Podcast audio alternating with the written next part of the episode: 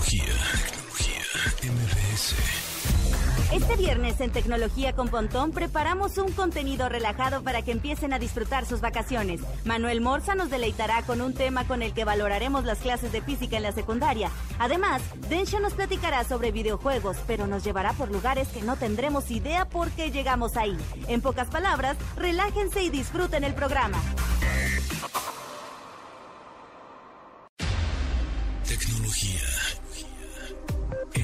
MBS Radio. Una hora de lenguaje analógico trascendido a digital. Gadgets, gadgets, tendencias. Tecnología vestible y avances que prueban que vivimos en la era que alguna vez soñamos como el futuro. Con José Antonio Pontón. Tecnología en Radio. ¿Qué hola? ¿Cómo están? Ya viernes 18 de diciembre, programa número 80. Hoy un programa sabroso, chido. Viene Manuel Morza a hablar de ciencia, tecnología y pues algunas cosas nerds que nos encantan. También Densho a hablar de videojuegos y entretenimiento digital. Y tenemos entrevista con Leonardo de Lozane, que justo ayer fue el Unplugged, MTV Unplugged de Fobia. Estuvo buenazo, buenazo. Y bueno, pues evidentemente le preguntamos acerca de la tecnología, porque también obviamente los músicos, todos estamos relacionados con el estilo de vida digital, así como nosotros los geeks también vamos al cine y comemos y nos vestimos. Bueno, pues todo mundo utiliza la tecnología y ten- tenemos la tecnología al alcance de nuestras manos. Entonces, bueno, pues se va a poner sabroso este programa y con eso damos comienzo con el update. Update. Update. Las noticias más destacadas en la industria la tecnología. DJI, una de las compañías de drones más grandes y populares del mundo, se ha agregado a la lista de entidades del Departamento de Comercio de Estados Unidos, es decir, la están catalogando a la empresa china como un riesgo para la seguridad nacional y prohíbe a las empresas con sede en Estados Unidos hacer negocios con DJI. La prohibición se implementó mediante el mismo mecanismo que el veto actual del gobierno de Estados Unidos a los productos Huawei y hará que sea extremadamente difícil para las tiendas estadounidenses como Best Buy y Amazon vender directamente productos de la firma DJI. El presidente Trump colocó a Huawei en la lista de entidades por orden ejecutiva en mayo de 2019, citando preocupaciones de seguridad nacional. Europa y el Reino Unido se han negado en gran medida a seguir su ejemplo y continúan utilizando hardware de Huawei en sus redes de telecomunicaciones. El presidente Trump tomó medidas similares para evitar que TikTok y WeChat se alojen en las tiendas de aplicaciones de Estados Unidos, aunque los esfuerzos se vieron obstaculizados por recursos judiciales y ambas aplicaciones siguen estando ampliamente disponibles. Así que hay que estar pendientes en el caso de DJI contra el gobierno de Estados Unidos. Luna, el servicio de juegos en la nube de Amazon, ya está disponible en Android y su acceso es posible a través de Google Chrome, aunque Luna solo es compatible con 21 dispositivos Android de compañías como Google, Samsung y OnePlus. Los dispositivos Pixel 4 XL, 4A, 4A 5G y 5, los teléfonos de Samsung modelo S10 al Note 20 y los OnePlus a partir del 7 son los móviles que podrán tener acceso a este catálogo de videojuegos.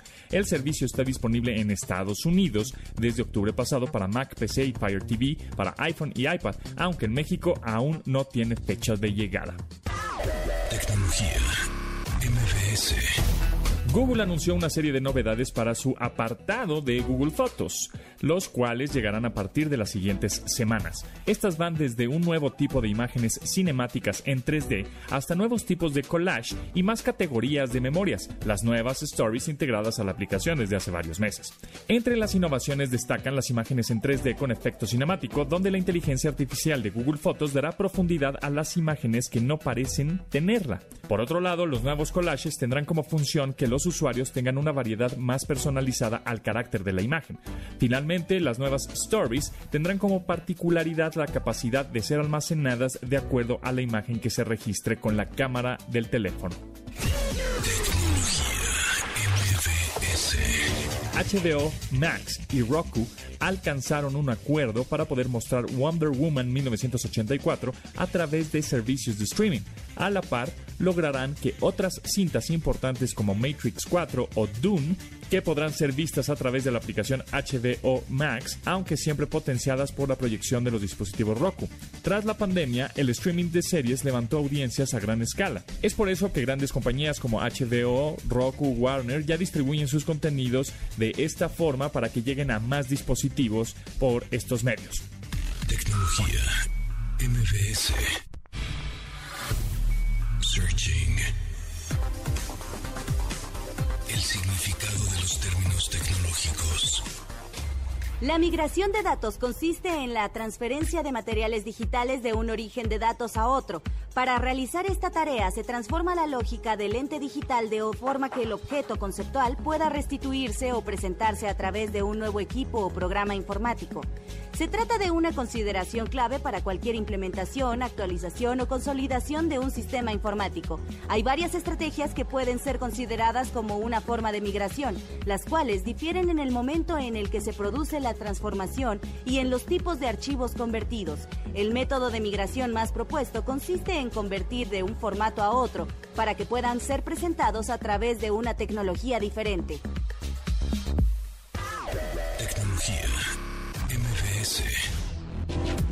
Amigos, si ustedes son de las personas que siempre buscan la forma de mostrar su mejor versión, entonces déjenme decirles que la nueva Suzuki Ertiga XL7 es para ustedes.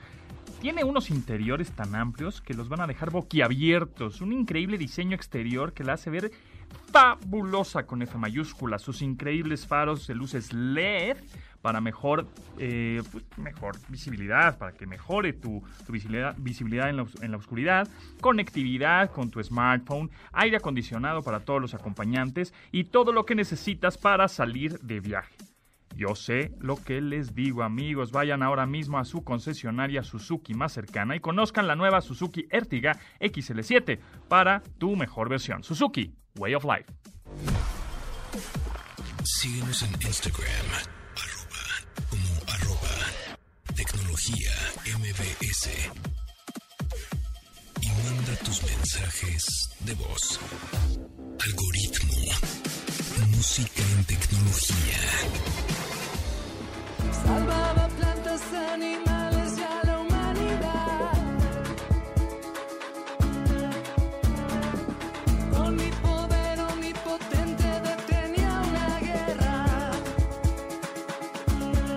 La banda mexicana Fobia celebra más de 30 años de historia con el MTV Unplugged, el cual se lanzó ayer, 17 de diciembre. El grupo integrado por Paco Huidobro ja, se me complica ese apellido.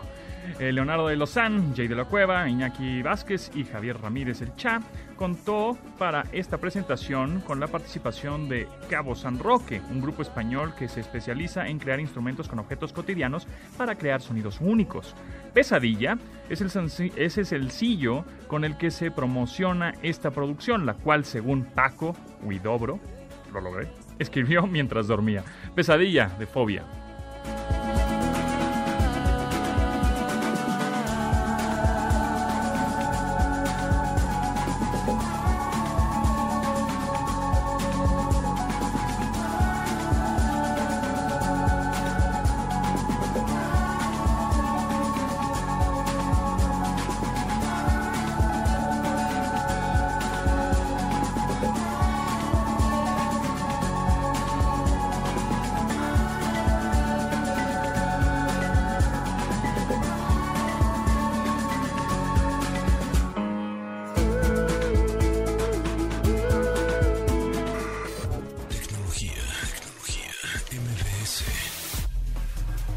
Rápido entro para decirles que se suspenden actividades no esenciales a partir de mañana, 19 de diciembre, hasta el 10 de enero en la Ciudad de México y el Estado de México ya pasan a semáforo rojo.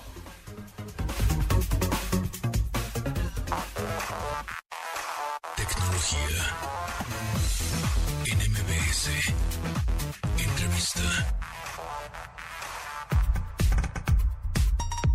Pues ayer fue el espectacular Unplugged MTV de Fobia. ¿Y quién creen que tenemos en entrevista? Le vamos a preguntar acerca de cuál es la tecnología que utiliza Leonardo de Lozán. Entonces, bueno, pues empezamos. Leonardo, ¿qué utiliza? ¿Qué computadora usas? Bueno, yo uso una Mac Air, yo soy completamente Mac. El sistema que uso es el Mac OS. Y bueno, tengo otras computadoras un poquito más elaboradas para el estudio, pero la verdad es que la que uso siempre y la que estoy usando en este momento, de hecho, es una MacBook Air que es eh, lo más práctico para mí, la llevo a todos lados y por su formato me acomoda mucho, la verdad, que es delgadita, ligera y aplicaciones móviles, eh, bueno, pues todas las que, sobre todo en estos tiempos, las aplicaciones para pedir comida, ¿qué otras? Bueno, todas las aplicaciones que tienen que ver con audio, obviamente, con música. Y bueno, para navegar uso Chrome, que es mi favorita también. Bueno, y mi, mi sitio favorito para escuchar música es Spotify. Excelente. Y bueno, hablando de videojuegos, ¿te gustan los videojuegos? Pues fíjate que con los videojuegos me pasó una cosa muy rara. De niño era muy aficionado. Ya como a los 15, 16, como que empecé a perder interés y ahora no juego nada, nada, nada. Ya no me, no me llama para nada la atención. Pues me gustaba, bueno, yo de chico tuve Atari, imagínate hace cuánto fue. Entonces me gustaba mucho Space Invaders. Obviamente me tocó el boom de Pac-Man. Eh, me tocó Centipede, que me encantaba, Frogger, todos esos que son así como los papás de todos los juegos. Y luego, bueno, todavía me tocó un poquito la era del PlayStation y todo esto, me gustaba mucho jugar FIFA, eh, Super Mario Bros. me tocó full también. Ya esos fueron como los últimos que, o sea, con los que realmente tuve afición. Leonardo de Lozán, vocalista de Fobia, ¿cómo ves eh, la tecnología en el 2030? Híjole, la verdad es que va avanzando tanto que no me sorprendería ver, por ejemplo, ya muchísimo más desarrollo de drones por todos lados. Los drones famosos que ya están empezando a dar licencias para que, al menos en Estados Unidos, para, para que transporten cosas y tal. Y yo creo que pronto va a haber transporte aéreo eh, humano por medio de drones. Y la tecnología, pues yo creo que va a ir avanzando todavía, o sea, va, va a haber más alcance, van a haber más posibilidades de, de hacer cosas desde nuestro teléfono, desde, desde, el móvil, que cada vez van a ser más prácticas, más rápidas. Eh, creo que también el servicio de Internet va a ser otro, o sea, creo que va a ser mucho, yo creo que ya para, para dentro de 10 años debe haber una conexión mundial gratuita en todos lados. ¿Qué más? Bueno, en cuestión de, música, pues, híjole, ya ha avanzado tanto que ya no sé para dónde más va a ir, pero una tecnología que está avanzando rapidísimo es la tecnología de, de los coches del Tesla y todo esto, la, la, los coches eléctricos. Creo que muchísimas cosas van a funcionar también ya con energía solar se van a volver autosuficientes. Creo que va a haber manera de, de ya no contaminar tanto, espero. Creo que eh, es, todo esto de las pandemias y todo esto nos va a obligar también a, a tener más casas inteligentes y autosuficientes, ¿cómo se llama? Sustentables, autosustentables. Pues ya nos dimos cuenta de que no tenemos que transportarnos tanto. Y bueno, y también la transportación pues va a cambiar mucho. Yo creo que de aquí a 10 años muchísimo, va a dar un salto muy, muy grande. También la cuestión del área espacial creo que va a avanzar muchísimo. Yo creo que se va a poner muy interesante el, el mundo en, en 10 años. Espero que también a la par de, de la tecnología pues avance la conciencia, ¿no? Para que conservemos al planeta lo mejor que podamos. ¿Y has manejado coches eléctricos? Sí, una camioneta Tesla que teníamos en Los Ángeles hasta hace poco y es lo máximo, ¿eh? es realmente increíble. Creo que lo que debe de avanzar de esos coches, sin embargo, es que el techo, todo el techo o todo el cofre, que en realidad está un poco desperdiciado, debe ser un cargador solar. Y entonces ya te, libras. Lo que pasa es que, bueno, es un poco un negocio que lo tengas que cargar también, porque tienes ahí una app y una cosa que sí pagas cuando cargas, pero deberías de lograr también que, que puedas, así como los híbridos tienen gasolina y electricidad, aquí también que tengas oportunidad de cargar en tu casa o tener una pila que te saque de un apuro que yo creo que es lo siguiente que va a pasar, que se pueda cargar todo el tiempo con el sol, con la luz del sol. Entonces, eso, pero son increíbles. Yo creo que ahí está la onda y todos los coches, dentro de 10 años debería ser todo, o sea, todo, todos los automóviles deberían ser eléctricos. Excelente, muchísimas gracias Leonardo de Lozane, vocalista de Fobia.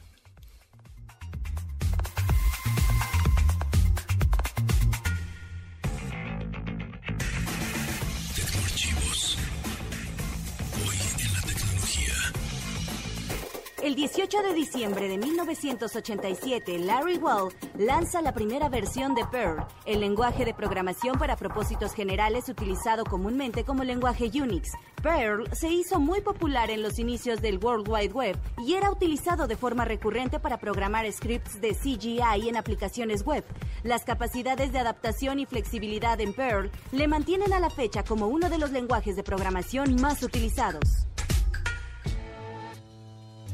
El liguero. Fiuf.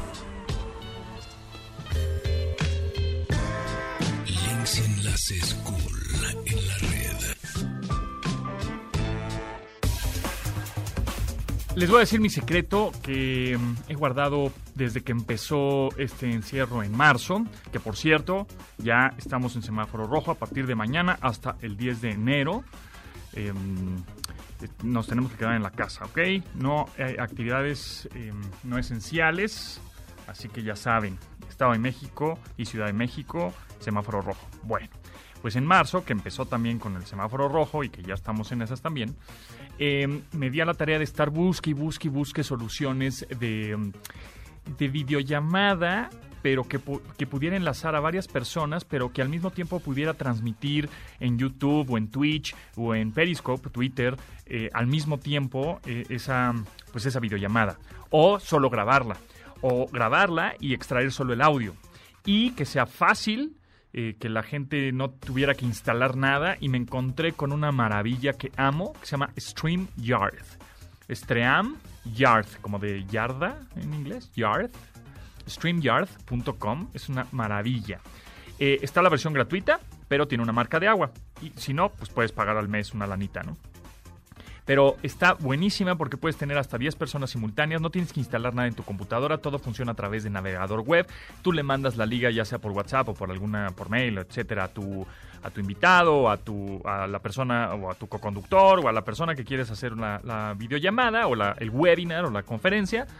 Eh, y a la hora de que él da clic en esa liga, le abre el navegador y a partir de ahí eh, le da acceso a su cámara, a su micrófono y comienza la videollamada. Es decir, no tienes que instalar absolutamente ninguna aplicación en tu teléfono ni y, tampoco ni en tu PC ni en Mac. Entonces funciona a través del navegador web, es maravillosa. Yo la uso prácticamente diario porque con eso grabo algunas cosas justamente que salen en este programa, que nada más extraigo el audio, pero pues me gusta ver al invitado para hacer ciertas indicaciones o, o ver las expresiones. Y también eh, con esto de StreamYard.com puedes, eh, pues, eh, repito, puedes hacer eh, transmisiones simultáneas en varias plataformas, o sea, en YouTube y en Twitch, por ejemplo, al mismo tiempo, ¿no? Eh, y puedes poner plecas, es decir, puedes poner el nombre de, las personas que están participando, puedes utilizar, eh, puedes compartir tu escritorio o alguna aplicación o otro, otra pestaña de tu navegador Chrome, ¿no? Por si quieres hacer una presentación, etcétera. La verdad es que la utilizo eh, muchísimo.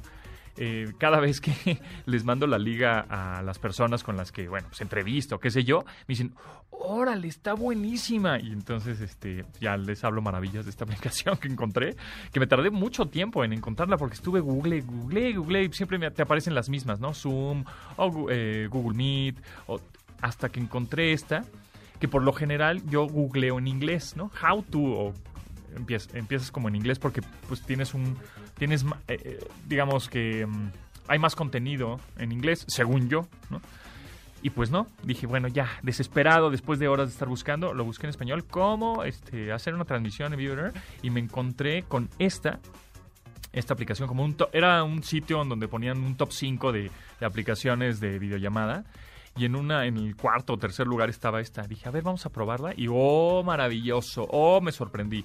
Se llama streamyard.com, se la recomiendo muchísimo.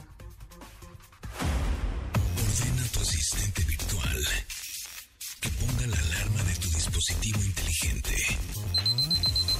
Lunes a viernes, 12 del día, para que no olvides sintonizar MBS 102.5 FM y así actualizar tu vida digital. Sus avances, ahora somos relatores de cómo rebasa los alcances de nuestra imaginación.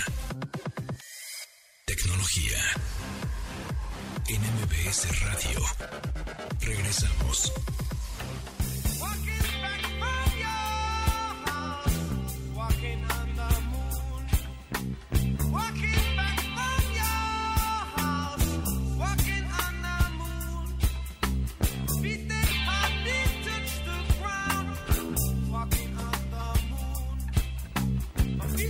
Una de las piezas emblemáticas en el segundo álbum de estudio del trío británico The Police es Walking on the Moon. La inspiración de esta canción llegó a Sting después de una visita al compositor de vanguardia alemán Everard Schoner y terminó borracho. En ese mal estado, le llegó la idea musical de esta y empezó a escribir la letra, aunque inicialmente la manejó como Walking on the Room, idea que descartó inmediatamente, pues le pareció una idea sosa. El video de la canción fue filmado en el Kennedy Space Center y el baterista Stuart Copeland toca la batería en un cohete lunar Saturn V.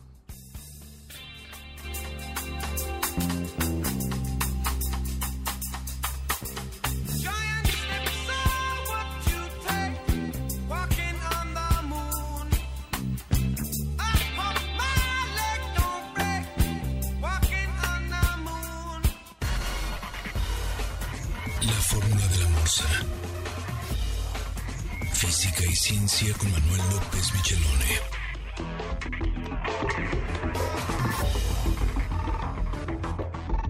¿Cómo estás, Morsa? Manuel López Michelone. ¿Cómo te va? ¿Qué pasa? ¿Qué pasa, Pontón? ¿Cómo estás? ¿Todo bien? ¿Todo bien? ¿Tú qué tal?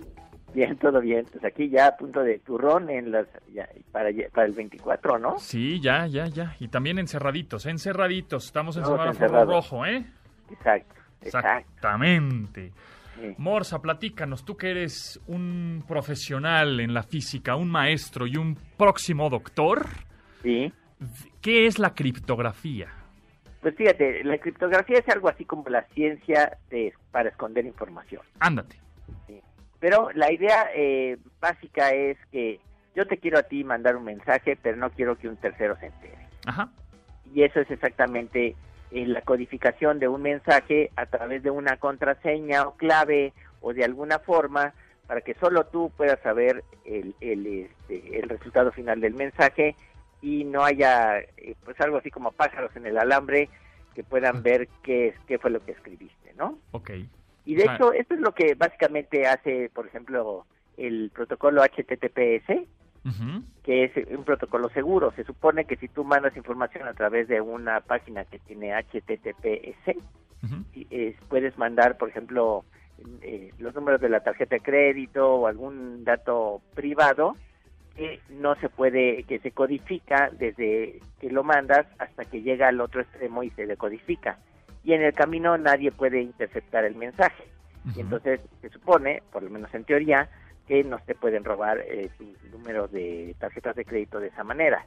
Si entras a una página que es HTTP nada más no tiene la S y te piden tu número de contraseña o tu, o tu número de tarjeta de crédito o algún dato privado importante, posiblemente alguien podría tomar, eh, colgarse del cable y interceptar la información y entonces pues, te podrían este, robar tus datos, ¿no?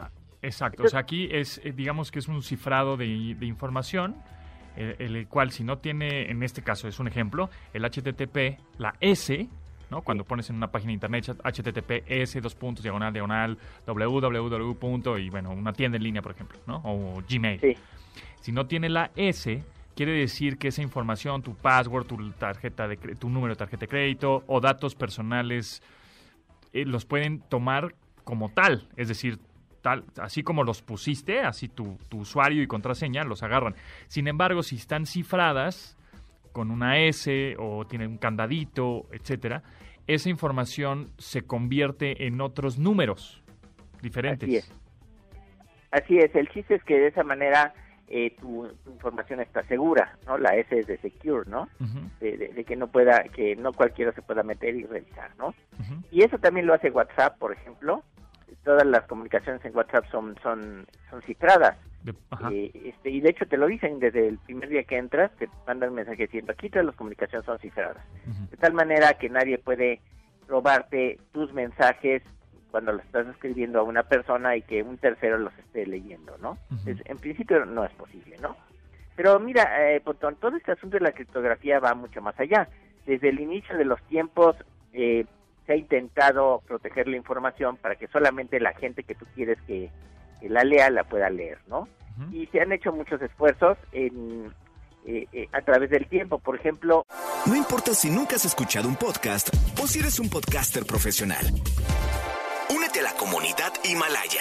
Radio en vivo. Radio en vivo. Contenidos originales y experiencias diseñadas solo para ti. Solo para ti. Himalaya. Descarga gratis la app. Herodoto cuenta en, en un libro que se llama Las Historias que un personaje tomó un cuadernillo de dos hojas o tablillas y eh, las, las, este, eh, la rayó con cera que las cubría.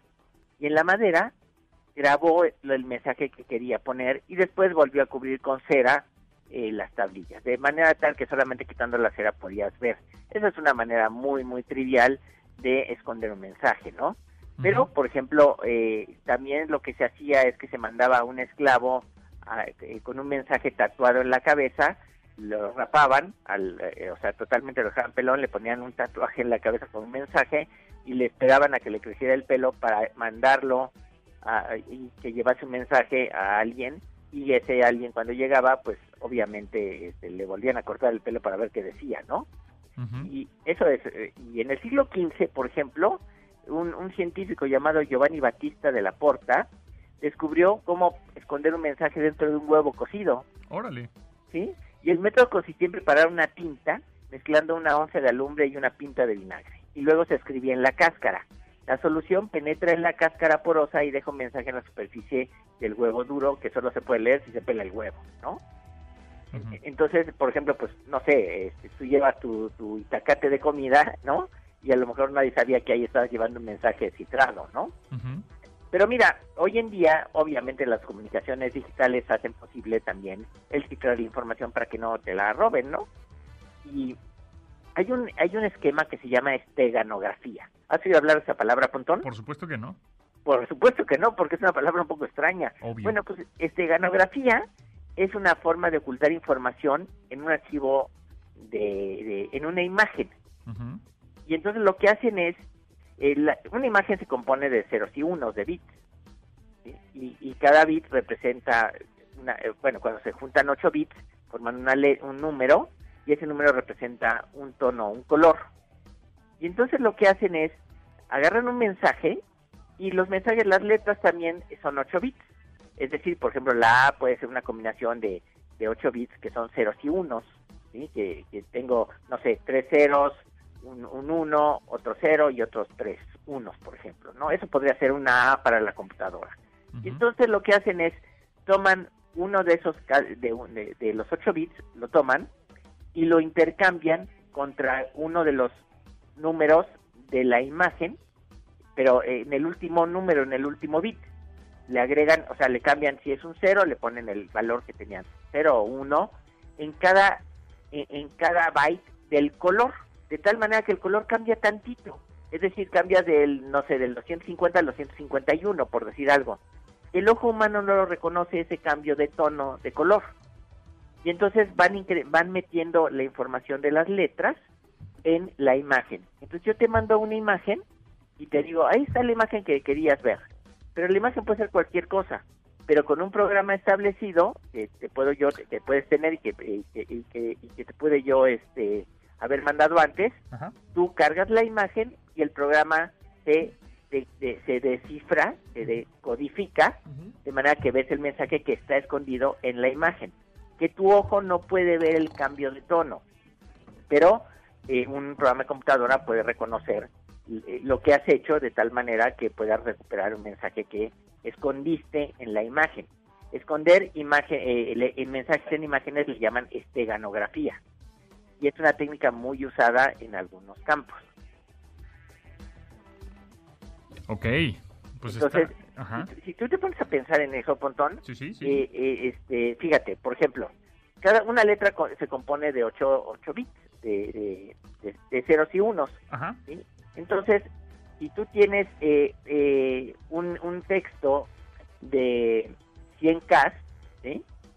pues necesitas para guardar esa información de 100K en una imagen, necesitas una imagen, una información que tenga 8 veces eso, 800K, Ujú. porque en cada uno tienes que poner uno de, en, en cada color tienes que poner un numerito diferente, ¿sí? O sea, cambiar del 0 al 1, o sea, del valor anterior al siguiente y después recuperar esa información. Es decir, imagínate que tienes una palabra y la cortas en pedacitos y cada pedacito lo pegas en la imagen. Los pedacitos no los ves, pero cuando los juntas todos correctamente, ves lo que quieres ver. Entonces, fíjate, no solamente se pueden guardar mensajes en imágenes, sino que podrías esconder una imagen dentro de una imagen. Ah, Sí, justo. Y, y- y eso, y eso ha pasado con cuando de pronto el iPhone se, ator- se ataruga, ¿no? Que Ajá. mandan un GIF por WhatsApp y dice, ay, es un GIF inofensivo o es una imagen inofensiva. Y, a- y adentro de esa imagen hay información, pues, que corrompe el sistema y se pachequea todo tu equipo. Exactamente, esa es, esa es una de las cosas que se hacen porque eh, lo que han hecho es esconder exactamente en una imagen GIF o en una imagen JPEG o lo que sea esa información. Desde luego que, que hay, es un poquito más truculento porque tienes tú que buscar de alguna manera la forma en que cuando cargues la imagen se cargue en un pedazo de la memoria que eche eh, a perder el sistema o le o haga un batidero ahí interno, ¿no? De tal manera que lo, que, lo atonte o, o lo atore o tengas que re- resetear, ¿no? Esa es una de las eh, técnicas que se usa. Pero fíjate, por ejemplo, cómo ha, cómo ha eh, mejorado el asunto. En los años 70 eh, se escribió un algoritmo para codificar información que se llama DES. que Es muy famoso porque es un algoritmo que en principio un mensaje enviado con ese algoritmo se podía tardar cientos de años poder descubrir lo que decía con las mejores técnicas del cómputo usaban teoría de números y números primos y un montón de cosas matemáticas para cifrar la información. Y entonces estos tres eh, DSS, eh, DES son las siglas de los tres inventores de ese algoritmo. Y entonces mandaron un mensaje, hicieron un mensaje que lo dejaron público, a ver quién lo podía decodificar. ¿no? Y porque ellos decían, vas a tardar cientos de años en poder decodificarlo, ¿no? Bueno, pues pasaron muchos años, eso fue en los años 80, pasaron 30 años o 40 años, hasta que un, un estudiante en Estados Unidos se puso a investigar cómo resolver el problema y usando la nube de Google, eh, que te da servicios de procesamiento de datos eh, por un costo relativamente bajo, eh, y, este, y con algunos algoritmos de fuerza bruta, pudo decodificar el mensaje algo así como en 35 minutos y usando algo así como 20 dólares de gas en lo que eh, eh, de- de- del uso de la, Google- la- de la nube de Google.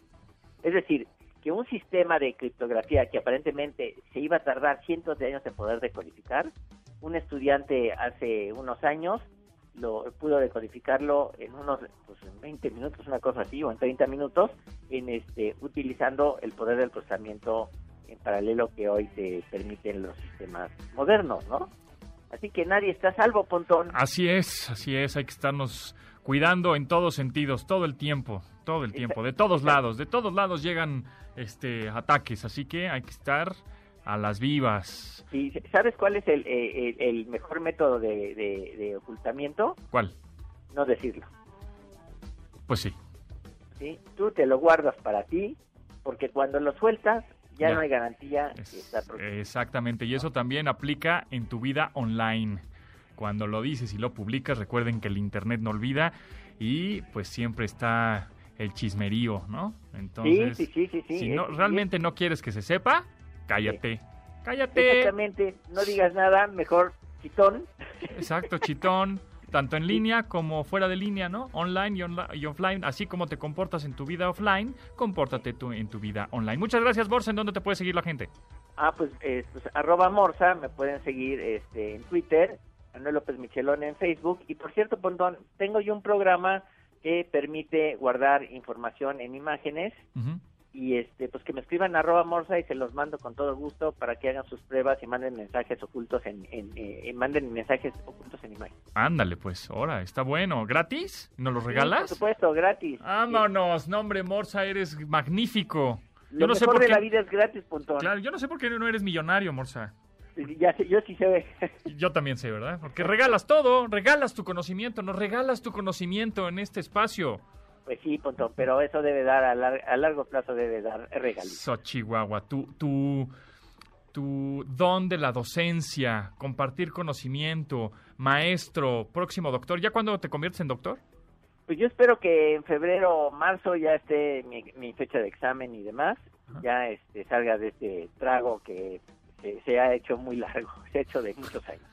Doctor en ciencias de la computación, ¿verdad? Ciencia ciencia de la computación, Ahí exactamente. está, muy bien. Bueno, pues ahí está el señor eh, físico, ajedrecista, maestro, maestro en ajedrez, maestro en inteligencia artificial y próximo doctor en ciencias computacionales. Y está aquí, Manuel López Muchelone. Ro- Morsa, muchas gracias y nos escuchamos la próxima semana. Sí, muchas gracias y pues buen año para todos y que sea mejor que el anterior. Eso, que así sea.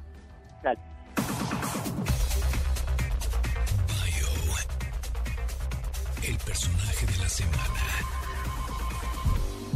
Ralph H. Beer murió a los 92 años en New Hampshire, Estados Unidos. Tras su muerte dejó un legado de 150 patentes relacionadas a los videojuegos, tarjetas de cortesía electrónicas y hasta sistemas rastreadores para submarinos. Beer es reconocido como el padre de los videojuegos y por lo tanto ubicado como pionero en el campo de los videojuegos. Entre los otros premios con los que se le distinguieron destacan el G4 Legend Award en 2005, el premio a consumidores electrónicos Masaru Ibuka en 2008, el premio de pionero en la conferencia de desarrolladores de videojuegos en ese mismo año, además de ser otorgado el premio póstumo el reconocimiento como pionero por la Academia de Artes y Ciencias en 2015. El 13 de febrero de 2006, Ralph recibió la Medalla Nacional de la Tecnología de parte del expresidente George Bush, gracias a sus conocimientos y descubrimientos de vanguardia. En el 2010 lo hicieron parte del Salón de la Fama Nacional de los Inventores. Actualmente, New Hampshire tiene un parque con su nombre y al que le incluyeron una estatua para honrar su figura. Instagram. Arroba. Tecnología. MBS. Videojuegos y diversión.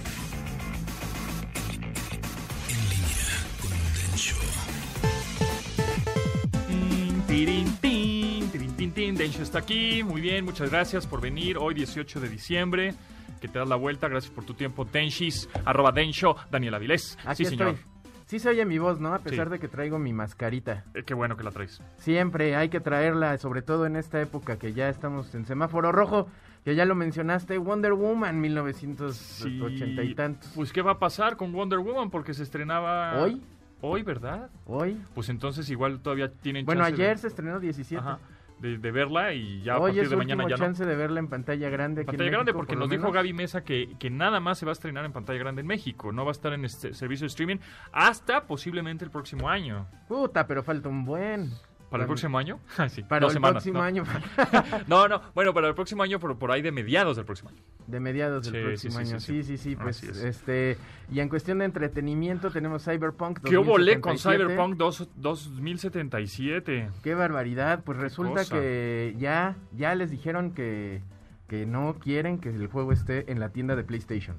Sí, porque han tenido problemas y muchos bugs, muchos errores en la versión de PlayStation 4 y Xbox One. Ajá. Para quien no sepa, este juego, Cyberpunk 2077, era el más esperado del año. Sí, bueno, y más esperado desde hace mil años. Desde hace, desde hace ocho años. Exacto. Al fin salió un juego costosísimo de, de producir, de, de decenas de millones de dólares. Muchas licencias en el sentido de que hubo una edición limitada de Xbox One de la consola como tal, Ajá. discos duros, el nuevo OnePlus, un teléfono con, eh, con el look and feel de Cyberpunk, Keanu Reeves en el con, E3, con Grimes con Grimes, la esposa de Elon Musk. de Elon Musk. Hombre, no, hombre, un- Sí, no, no, no, no, una gastadera, una rockstareada ahí de estos muchachos que es de un estudio polaco y salió el juego y salió todo defectuoso, no se puede jugar en PlayStation 4 ni en Xbox One, se traba, no funciona. Hay bugs, hay glitches. hay bugs, hay glitches. Entonces, con estos errores y que, que muchos usuarios pidieron los- el reembolso al principio, este el, el estudio polaco ofreció reembolso. Exacto. Dijo, si no, si compraron el juego para Play 4 y Xbox One y no les latió, Le regresamos Pues- la lana. Denos chance, dijeron, de ponerle un parche, de arreglarlo en el futuro, pero si no nos dan chance, pues les regresamos el dinero. Nada más pídanlo, y pues lo pidieron, pero a través de PlayStation, porque lo compraron por ahí. Y entonces pues, pues, PlayStation dijo, ¿qué? ¿Por? ¿Yo por qué? Yo que hice. Ajá, entonces al principio se negó los reembolsos, se enojó la gente y dijo, a ver, a ver, a ver, a ver, a ver. Para empezar, voy a quitar el juego de la tienda. Y luego ya dijo, sí voy a dar reembolsos. PlayStation sí va a reembolsar los juegos. Xbox no ha dicho nada, pero Play sí. Y los va a regresar, pero no va a estar el juego hasta que lo arreglen. Chale. Pues qué mal, qué mal. Así es. Bueno, así que si lo quieren jugar, pues que sea en Xbox Series S o X o PlayStation 5. Y ya para finalizar, tenemos escasos dos minutos. Escasos dos minutos, este, pues les recomendamos algunos juegos que ya están disponibles eh, el- en, el, en el Xbox Game Pass Venga, y Ultimate. ¿sí? Yo les recomiendo Dragon Quest 11 Muy bien. para que ahorita que ya, de- ya no van a salir definitivamente No, hasta el aunque 10 de quieran, enero. y hasta eso- el 10 de enero ya veremos. quédense con esta gran aventura que se llama Dragon Quest 11, Ujú. la edición definitiva, Ujú. que no tienen que comprar el juego, nada más pagan el servicio de Game Xbox Game Pass y Ultimate y está disponible. El servicio cuesta ¿qué? 130 pesos o algo así. O 150 pesos, ¿no? Por ahí. Sí, vale la pena. Ajá, vale, vale mucho la pena pagarlo. Porque además ya también en 2021 sale Among Us para Xbox. Este, en- ¿sí? Ah, sí, sale ya el Sí, año que entra, pero también está Among Us para el Para- Nintendo Switch. Ajá, y para esto también. Y para PC Ajá. en Xbox Game Pass. Ya lo pueden descargar Game también. Pass. Ajá, y pues diviértanse con estos juegos. Cyberpunk lo recomendamos, pero para... el- Para las generaciones nuevas, ¿no? Sí, si tienen ya PlayStation 5 o Xbox One Series X, ahí- para esas sí se los ¿En recomendamos. dónde te pueden seguir, Denshis? Arroba Densho en Twitter, con mucho gusto ahí les surtimos la tienda. Muy bien, nos escuchamos la próxima semana, que no va a ser en viernes, porque viernes cae 25 y el próximo viernes también cae primero de enero. Sin embargo, pues ahí Lo nos damos, movemos. no, miércoles, jueves, ahí Ahí sale. hablamos de lo que lo chido de este año y de lo que viene. Va, me late. Órale. Bien, entonces gracias, Denshis, por tu tiempo. Gracias a ti, Ponti. Nos escuchamos el próximo lunes a las 12 del día, una hora de tecnología. Muchas gracias a Neto, Itzel, a Rodrigo, a Marcos en la producción de este programa. Mi nombre es José Antonio Pontón. Síganos en arroba tecnología MBS. Ya saben, de lunes a viernes a las 12 del día. Si no lo cacharon, pues estamos en nuestra versión podcast en todas las plataformas. Gracias, nos vemos pronto. De admirar sus avances, ahora somos relatores de cómo rebasa los alcances de nuestra imaginación. Tecnología.